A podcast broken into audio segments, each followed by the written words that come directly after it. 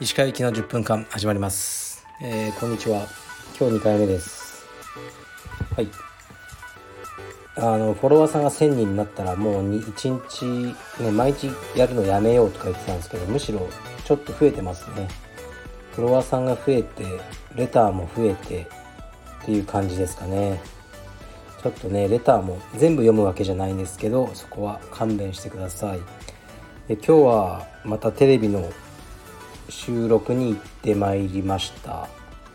でまあなんかうんまあ面白かったですねちょっと。どういう感じに僕が映ってるのかわからないですけどうまく編集してくださるのではないでしょうか。一応僕はなんとなく僕がテレビ的に望まれてる役割は果たした気がします。わかんないですね。そこは素人なんで。5月の12日。5月じゃないや。6月の12日の土曜日。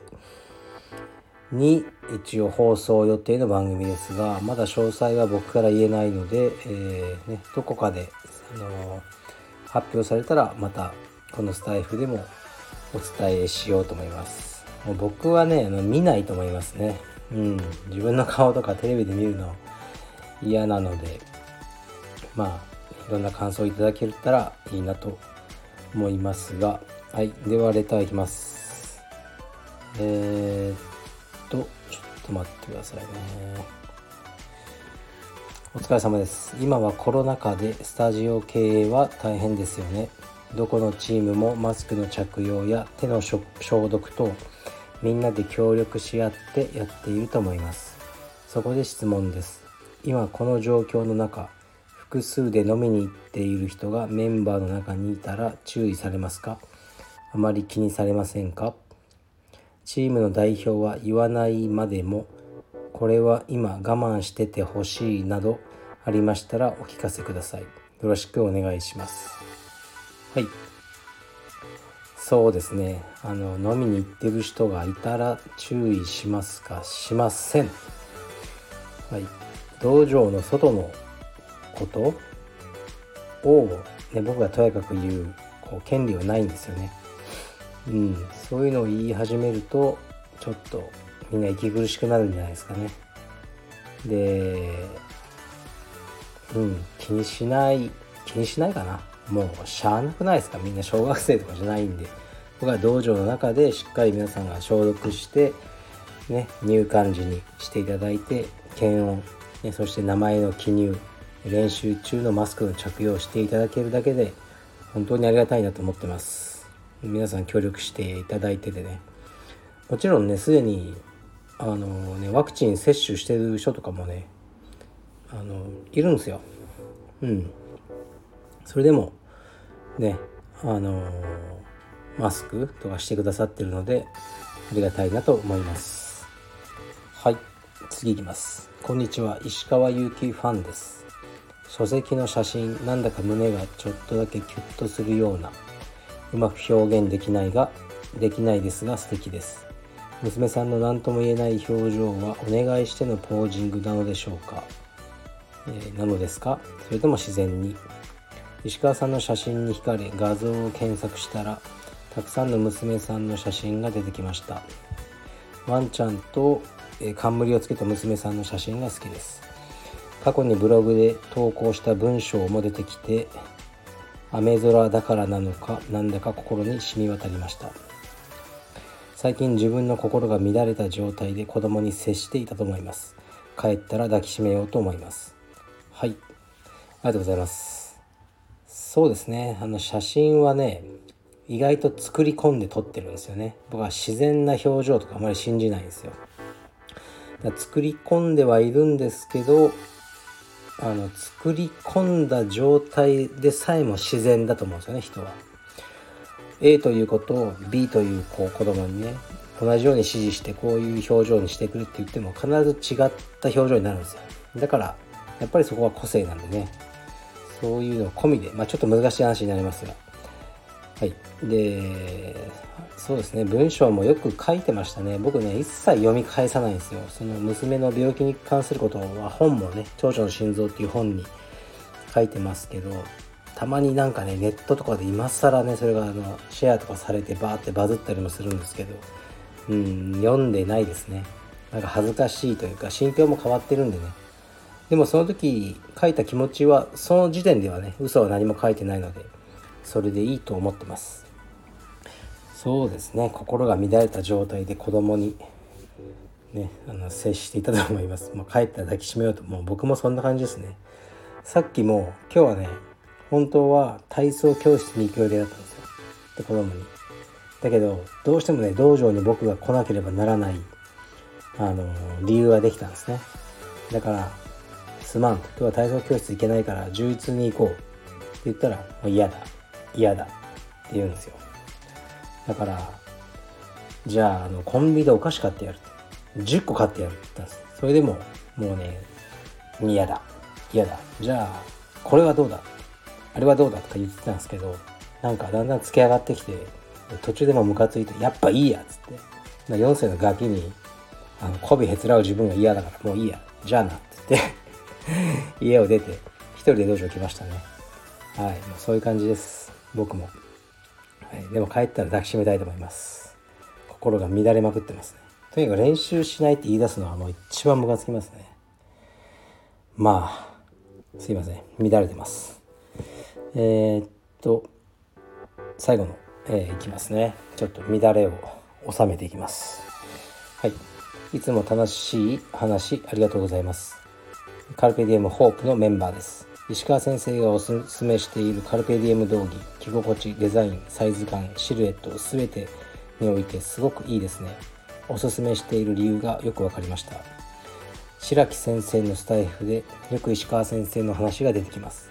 石川先生が思う白木先生のすごいところはどういうところですか？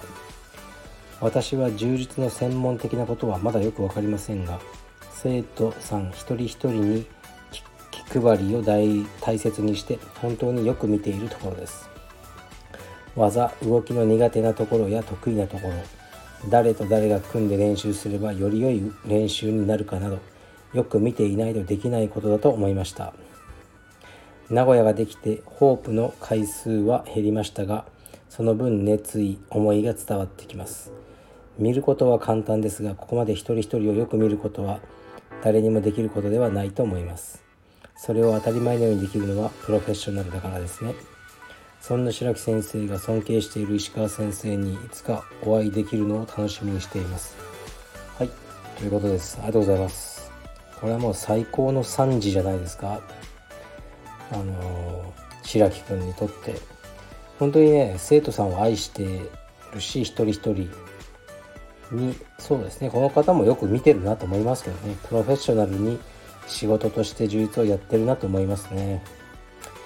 うんで僕が思うまあそう白木君ね。まあ僕はどうしてもアマゾンって呼んじゃうんですけど彼のすごいところはどうかな。やっぱなんだろうな。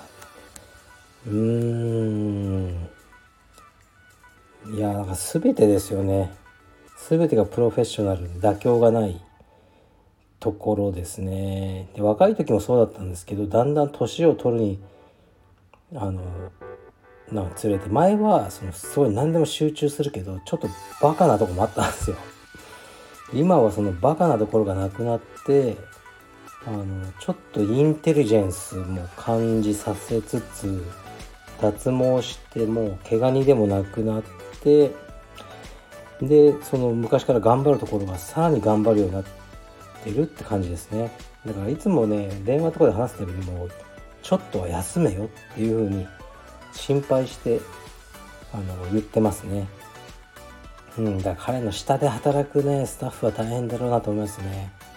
上がねあんなに働くとね下はきついんですよ。普通ね。はい、まあ、そこだけが心配ですがあのー、すごいと思いますね。でやっぱりまあもうこれはね避けて避けられない話題でやっぱお嬢さんのことがあったじゃないですか。ね。かわいそうに5歳で亡くなっちゃって。彼はもうあれをなんか通りうんまあ、ちょっと乗り越えたかどうかは分からないですがああいうことを経験してもう全てこう分かっちゃったと思うんですよね。いろんな、うん、悲しみとか喜びの全てが。だからあの僕とちょっとそこの感覚似てるんですよ。充実が大好きですごく大事なんだけどでもちょっとね俯瞰して見ることができるんですよ。入れ込まずに外から見ることができる。彼にはその能力があると思うしまあ自分で言うのもなんですけど僕にもあるんですよね。だから僕と彼はすごくあのまあ話がしやすい。っていうのはありますね。うん。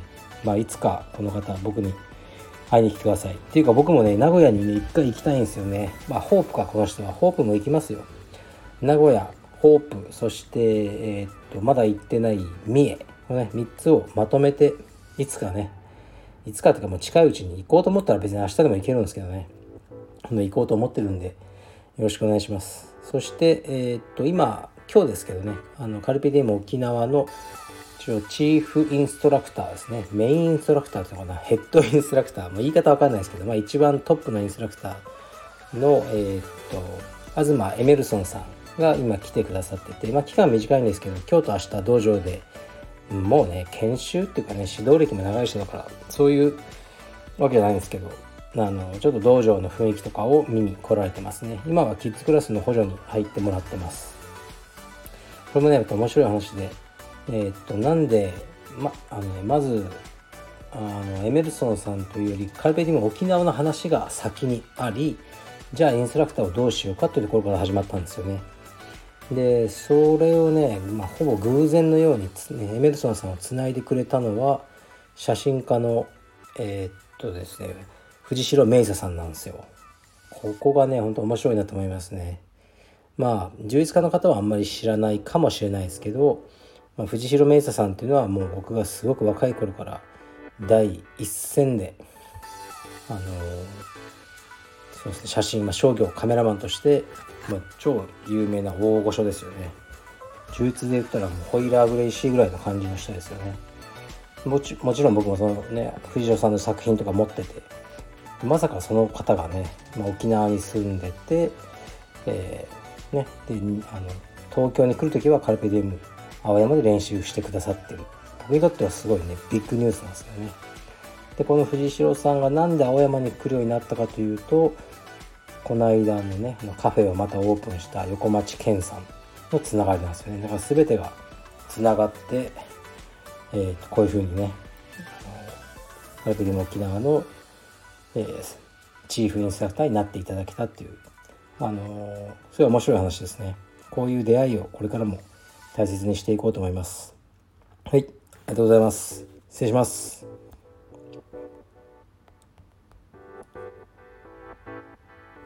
ん？あすいません。あれ？失礼します。